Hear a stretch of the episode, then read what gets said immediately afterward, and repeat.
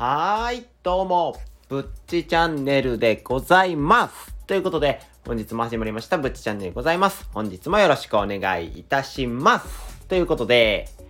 今日はね、珍しく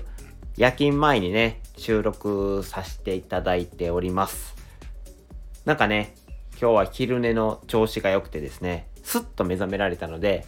で、いつも4時ぐらいに出発するので、で、ね、いつもそこから風呂入ったりするんですけども、今日はお風呂もにも入ってる状態っていうことで、もうすっきりした状態で時間も余っているなっていうことで、今回ね、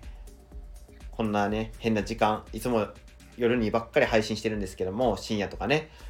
今日はこの時間帯、夕方ぐらいに配信させていただいてるよっていうことで、まあ今日のね、小話なんですけども、もう皆さんご存知やと思うんですけども、日本代表やりましたね。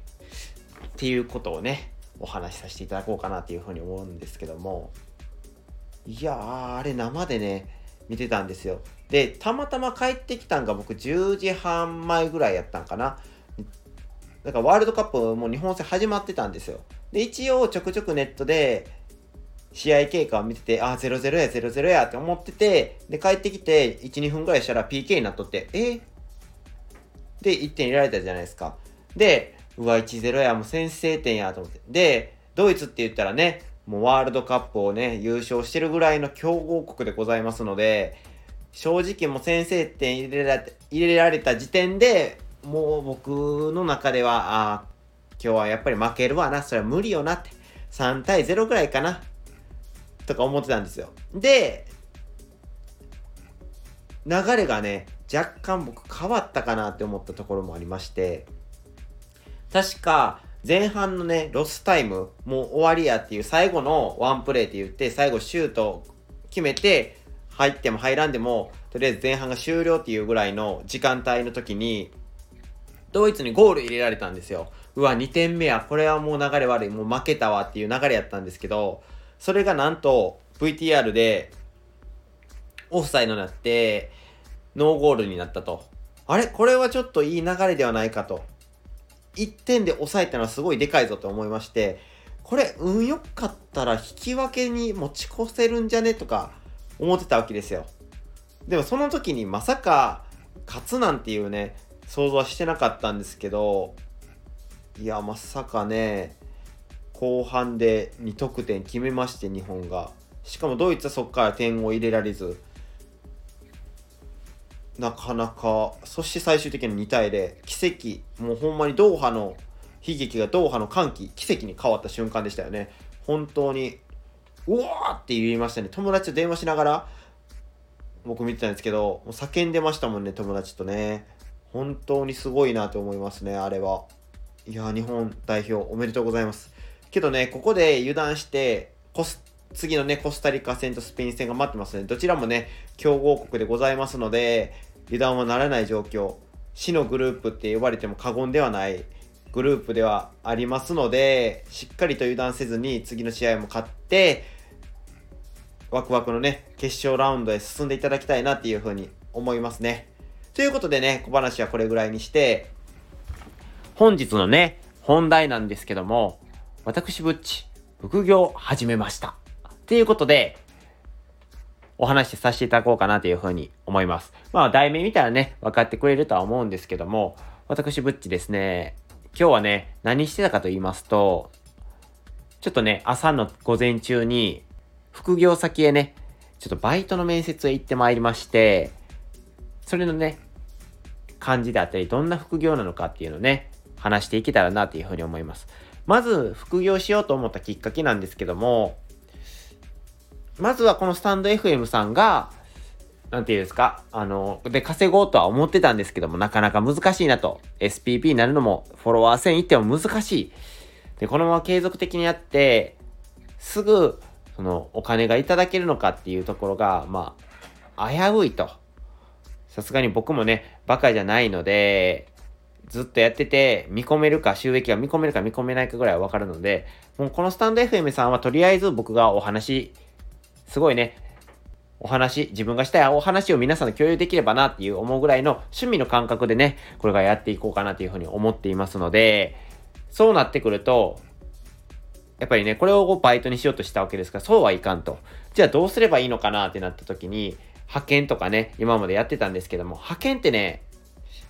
結構ね、めんどくさいんですよ。いちいち、その派遣会社さんの方にこのバイト行きたいです。他にバイトないですかとか言うて、探したりとか、探してもらったりとか、んで、そのバイト先行ったところ、ところはいいんですけど、行ったところでね、仕事内容は楽なんやけど、なんか人物が、なんか人当たり悪くて、なんか嫌な気分になったとかっていうのもね、結構あるんですよ、しばしばね。嫌じゃないですか、休みの日にわざわざ働いてんのに気分まで害されるなんてね。ってなったら、もう、いいバイト先でもないかなと思いまして、普通にね、夜勤バイトで夜働いて、もう朝に帰るみたいな。だから夜勤明け、自分の今日やったら、明日が夜勤明けじゃないですか。で、休みなんですけど、その夜勤明けで、なんて言うんですか？夜勤また入って、次の日の休みに朝帰りして、そっから一日フリーみたいな流れを作りたかったんですよ。で、それやと、派遣やと結構そういうね、夜勤バイトとかもないので、そうやったら固定で、同じところでのんびり働く方がいいのかなっていうふうに思いまして、ずっと探してたんですよ、最近。施設で働ける夜勤バイトないかなっていうふうに思いまして。で、ずっと探してたんですけど、僕の求める条件っていうのが、なるべく夜遅くから始まる方がいいみたいな感じだったんですよ。まあ、なんでかっていうと、どうしても夜勤明けから入る都合上、少し遅くしてもらうと自分がね、それまでに取れる休息が少なくなっちゃうので、どうしてもね、夜勤のすることに対してのパフォーマンスが下がってしまうかなというふうに思いました。なるべくね、ゆっくり休んでから行ける、休んでから行けるためにも、その始まる時間が遅いところ探してたんですよ。けどなかなかなくてですね、だいたい8時、9時ぐらいから始まるところがええなっていうふうに思ってたんですけど、やっぱり夜勤っていうのは17時から始まるっていうのが結構基本でして、なかなかね、そういうところに巡り合えずで、やっぱないんかなって諦めてたんですよ。で、職場でつい、この前夜勤しちゃった人に、介護さんなんですけども、ちょっと相談したんですよ。いや、なかなか夜勤、言えば夜勤バイトが見つからなくて、って言ったら、じゃあ私のお母さんが働いてるところを紹介しますよって言って、夜勤9時からなんですって言って、え、ほんまですか？言うて、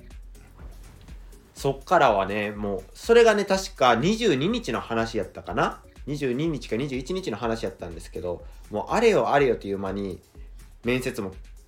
決まりまして、で、もう今日面接しに行ったら、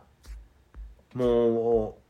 ほぼ採用ってことやから、話進めさせてもらいますけど、みたいな感じだったんですよ。え、もう採用されたんですか？みたいな感じで、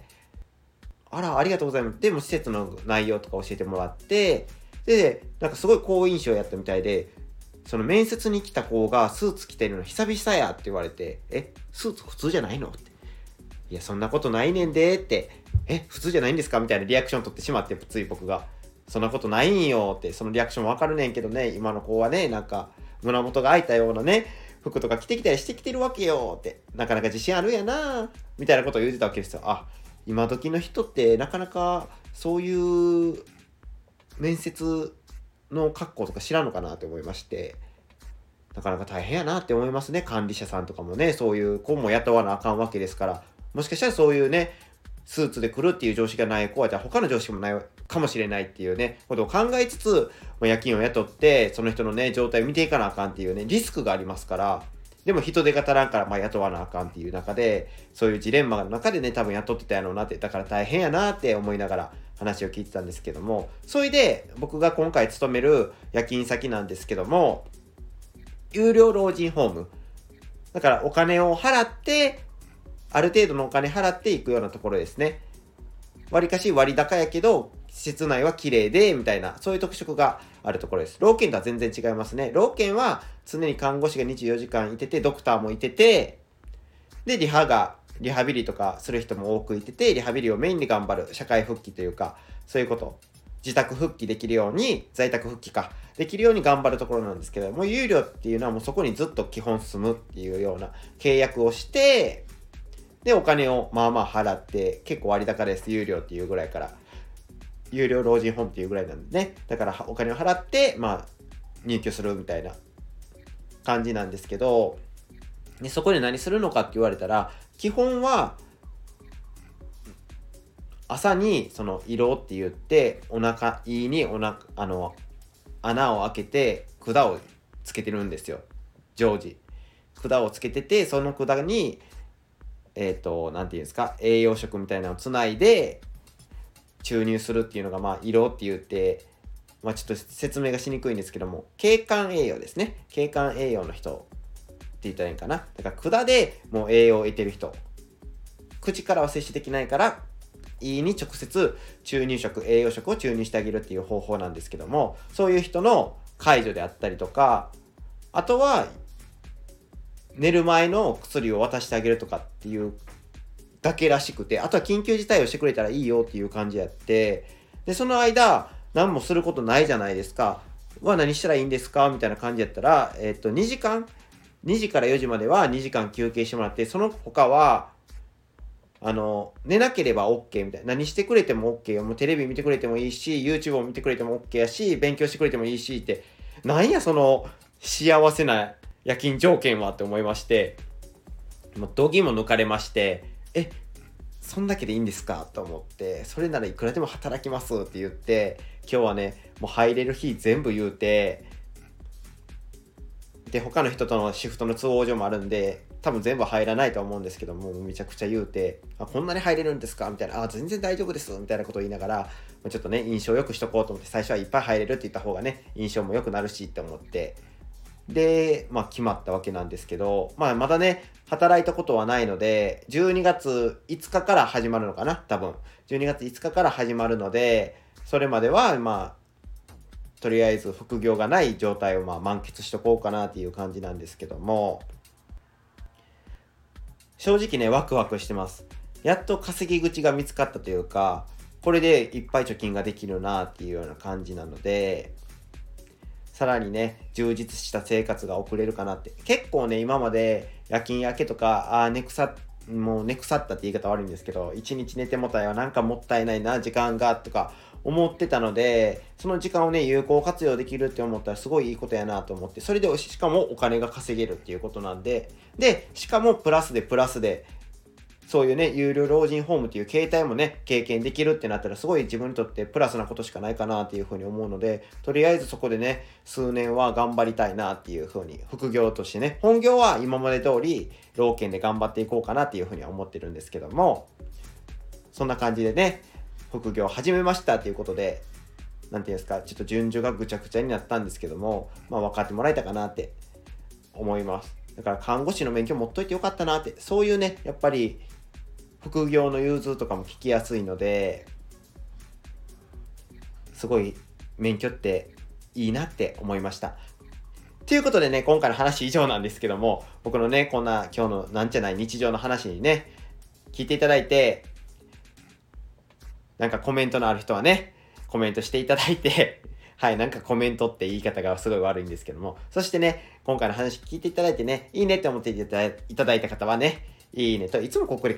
噛みますよね、なんかここら辺。ここら辺でいつもね、なんか唾液がなくなってきて噛みやすくなるんですよ。やっぱ10分喋るって結構ね、自分の唾液が失うなっていうような感じがしますね。そして最後にね、今回の配信であったりとかね、過去の配信を聞いていただいてね、僕の配信をもっと聞きたいよって思っていただいた方はね、僕のチャンネルをぜひフォローしていただけると、私ぶっち、非常に嬉しいでございます。ということで、今回のぶっちチャンネルは以上となります。皆さん、ここまでご清聴ありがとうございました。それではまた会いましょう。それでは、ではでは。